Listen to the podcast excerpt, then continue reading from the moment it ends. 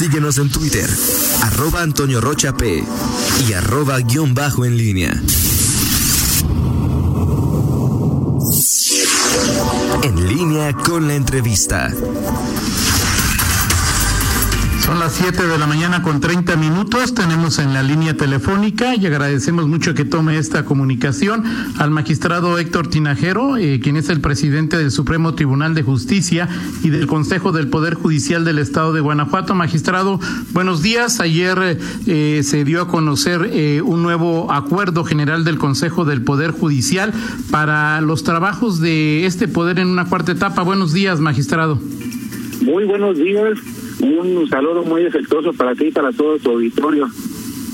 Eh, magistrado, ¿en qué consiste este, esta, eh, este nuevo acuerdo o este acuerdo que habla de una cuarta etapa? Eh, así es, Toño. Eh, primeramente, esta cuarta etapa es ya la etapa de reactivación y viene separada en dos, en dos ejes. El primero, para la materia penal, que corresponde a cuatro subsistemas, el sistema acusatorio adversarial, el sistema integral de justicia para adolescentes, el sistema de ejecución y el sistema penal tradicional, arranca ya funciones al 100% el día 8 de junio. Es decir, ya el próximo lunes está arrancando el sistema al 100% y el 16 de junio arranca el sistema civil el sistema especializado, civil especializado en novedad familiar, oralidad mercantil y los juzgados menores. ¿A qué se debe esto? ¿Se adelantó, no, magistrado, a las fechas que se tenían previstas en el acuerdo anterior? Eh, ahora hay un adelanto. Eh, ¿Por qué se tomó esta decisión, magistrado? Bueno, ha habido un plan de reactivación gradual de todas las actividades desde hace algunas semanas. Eh, lo dividimos en varias etapas. La idea es que cuando llegue la fecha del 16 de junio, eh, arranquemos todos los sistemas de manera armonizada, pero como lo marca la norma federal, la autoridad federal que nos exige la emisión de un protocolo y de un plan de contingencia, nos refieren que si bien es cierto, ya el primero de junio arrancamos una nueva normalidad, esta debe ser gradual, debe ser cauta, lo que vimos haciendo hace varias semanas. Sin embargo, la fecha que teníamos ya pactada para arrancar era el 16 para el 16 no podíamos arrancar todos los subsistemas de golpe de inmediato, tenía que ser gradual y la razón de arrancar primeramente la materia penal es porque ya en la materia penal veníamos trabajando prácticamente un 40% con asuntos urgentes, con audiencias, los juicios orales que estaban programados y que se estaban en marcha no se detuvieron. Después la segunda etapa fue la emisión de resoluciones, la tercera etapa fue la atención de salidas alternas y ya la materia penal estaba preparada para el 8 hacer su arranque.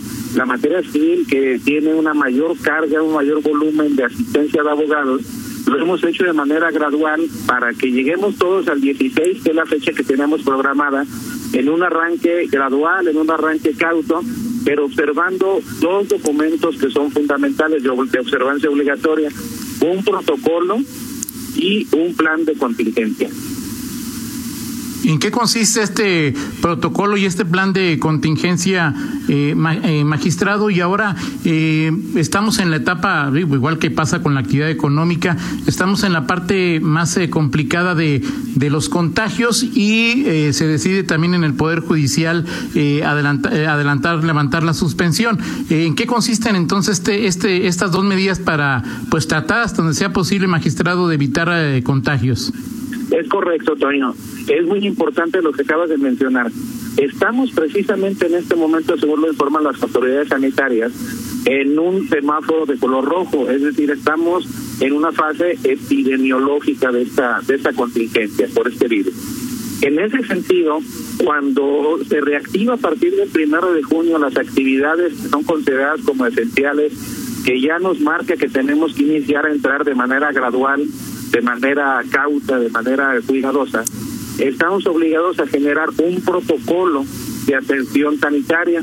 ¿Qué es este protocolo? Este protocolo que se publicó también el día de ayer, que está disponible en redes, contiene todas las medidas, tanto para los servidores públicos como los usuarios, para evitar contagios. Esta curva va a, va a tardar todavía un tiempo en que la podamos librar, pero era imperativo, era necesario, por eso se marcó el primero de junio el arranque, de que, todas las actividades volviéramos, pero no de manera normal, es una nueva normalidad. y tenemos que volver de manera muy cuidadosa con todos los equipos de protección personal, con toda la señalética y con todos los filtros. Lo, lo explico muy rápido. Va a haber filtros a la entrada de las unidades jurisdiccionales con tapetes sanitizantes, con toma de temperatura, va a haber filas ordenadas en cada unidad jurisdiccional, el uso de cubrebocas va a ser obligatorio, tiene que colocarse el usuario eh, alcohol en gel en las manos, no pueden compartirse utensilios, hay un plan de contingencia si alguien tiene síntomas, es decir, tenemos que volver a trabajar, pero de manera al 100%, pero de manera muy cauta, y de esto se refiere este protocolo, todas las medidas de cautela, para que aun y cuando regresamos al 100% las actividades, tengamos ya que observar todas estas medidas para evitar contagio. ¿Qué se podrá o qué se hará ya a partir del lunes que en este momento no se hace, magistrado? Bueno, en este momento estamos atendiendo en materia penal todos los asuntos urgentes, detenidos, eh, a órdenes de aprehensión, control de detención, vinculación a procesos, órdenes de cateos, todo lo que se refiere a asuntos urgentes que ocupa casi el 40% en este momento y situaciones con detenidos. A partir del lunes se echa a andar toda la reprogramación de audiencias de juicio oral, el desahogo de audiencias de juicio oral, la emisión de las salas del Supremo Tribunal de Justicia de las sentencias que están ya todas preparadas. Hubo una jornada de emisión de sentencias, se van a notificar. Se va también a reactivar toda la etapa intermedia y sobre todo en esta etapa intermedia la preparación para las audiencias de juicio oral. Magistrado Héctor Tinajero le saluda a Fernando Velázquez. Preguntarle, con estas nuevas disposiciones recién aprobadas por el Consejo, eh, ¿se puede hablar en qué porcentaje estará operando finalmente el Poder Judicial y sobre todo eh, cuándo se estaría previendo que eh, se reanuden por completo las actividades en este órgano? Fernando, muy buenos días. Estamos considerando que a partir del lunes 8 al 100%, ahorita estamos un 40%, al 100% estaría operando ya absolutamente la materia penal en los cuatro subsistemas a los que me refería hace un momento. Y en materia civil, oralidad familiar, oralidad mercantil y juzgados menores, estaremos operando al 100% el 16 de junio, que actualmente seguimos trabajando con casos urgentes y estamos en etapas. La primera etapa es la recepción de demandas de todos estos sistemas por cita ya se está haciendo, se han recibido miles de demandas, se han turnado al juzgado. La segunda etapa consistió también, la primera, perdón, en emisión de resoluciones de los juzgados, la segunda etapa es la recepción de demandas, la tercera etapa que arranca el lunes para la materia civil es una jornada de consulta de expedientes, presentación de promociones y notificación, para que cuando arranquemos en materia civil el 16 ya tengamos todas las resoluciones emitidas, notificadas, tengamos ya los abogados su consulta de expediente, la presentación de promociones subsecuentes y nos concentremos en el desahogo de pruebas que quedaron pendientes en estos sistemas. Es decir, la idea era despresurizar todos los procesos después de sentencia y de recepción de demanda para evitar el flujo tan pesado de abogados y de usuarios que se va a presentar y concentrándose en desahogo de pruebas, pero ya tenemos al 100% en materia civil el 16 y en materia penal el 8 de junio. Ahora, esta nueva forma de trabajar eh, a grandes rasgos, ¿qué complicaciones ha, ha generado tanto para ustedes como para los usuarios?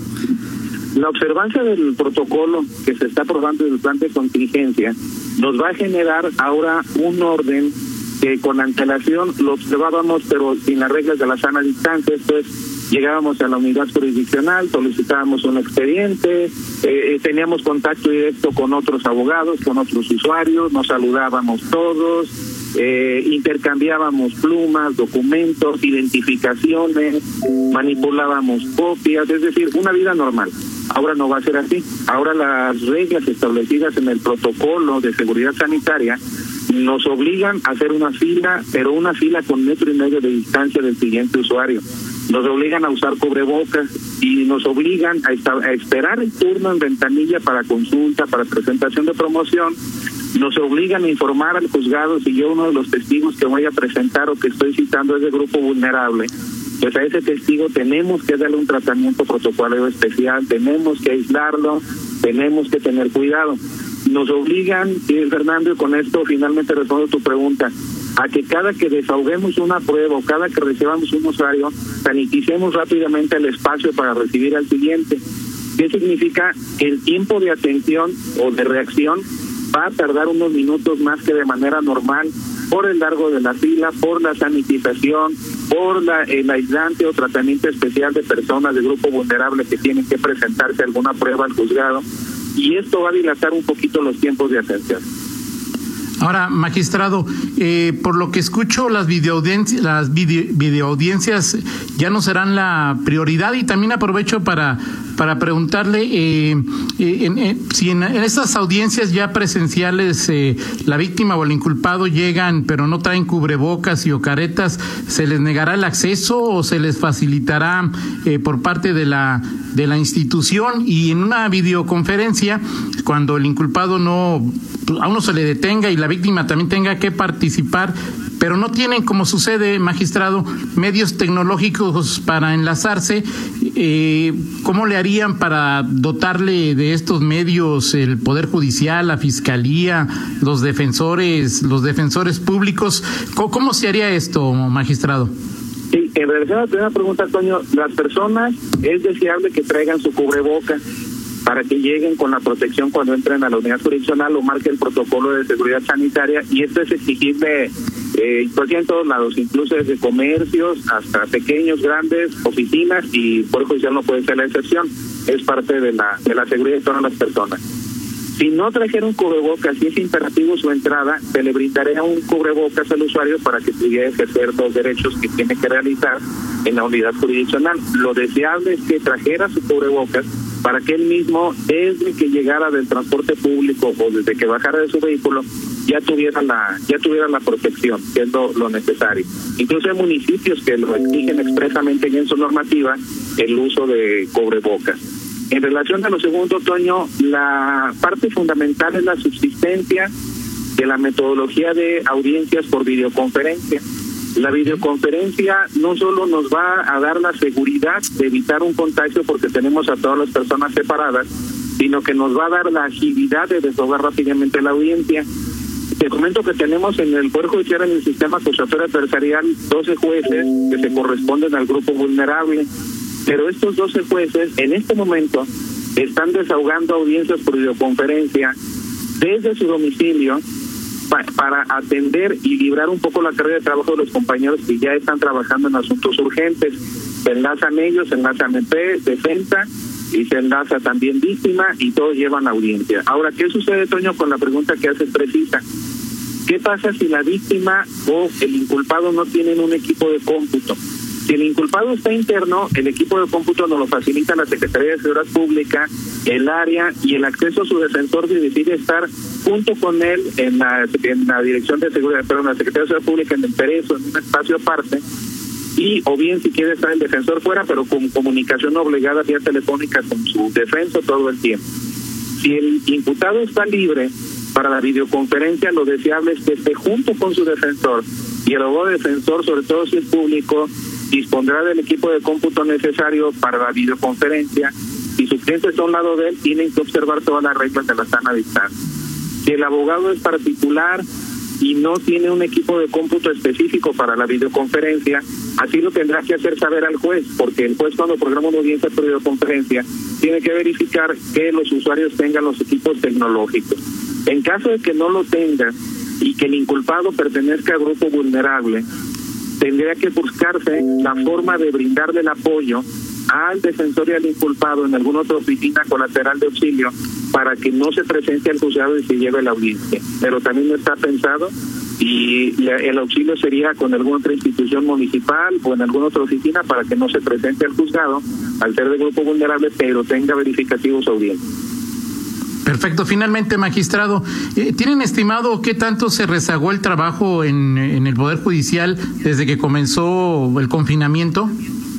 Sí, en materia acusatoria empresarial, que es la que iniciamos precisamente el lunes, tenemos el reagendamiento específico de 110 juicios orales que fueron los que se fueron, los que se quedaron sin poder arrancar por la esta suspensión y dentro de esos juicios orales están también los que faltaron precisamente o que están llegando porque ya se emitieron los autos de apertura a juicio oral.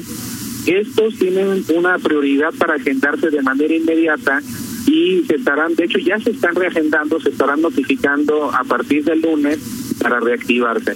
En etapas intermedias estamos arriba de 250 audiencias intermedias que estamos reagendando también y todas estas intermedias, sobre todo en su gran mayoría, se están reagendando por videoconferencia y las que sean necesarias se están reagendando presenciales.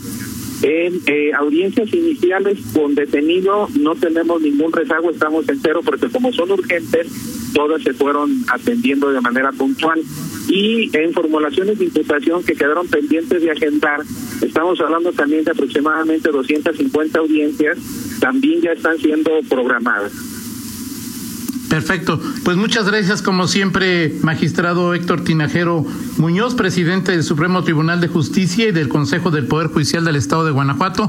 Eh, muchas gracias por tomar esta comunicación y eh, compartir con nosotros las medidas que va a tomar el Poder Judicial a partir de, lunes. Muchas gracias, magistrado.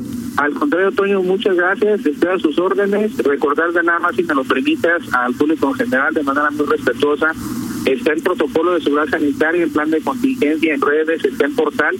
Por favor, consúltenlos. Estamos para ayudarles, para asistirlos. Y si todos atendemos el protocolo, vamos a evitar cualquier contagio. Muchas gracias, Toño. Muy amable. Al contrario, magistrado. Buenos días. Gracias. Son las 7 de la mañana con 47 minutos. Hacemos una pausa y regresamos.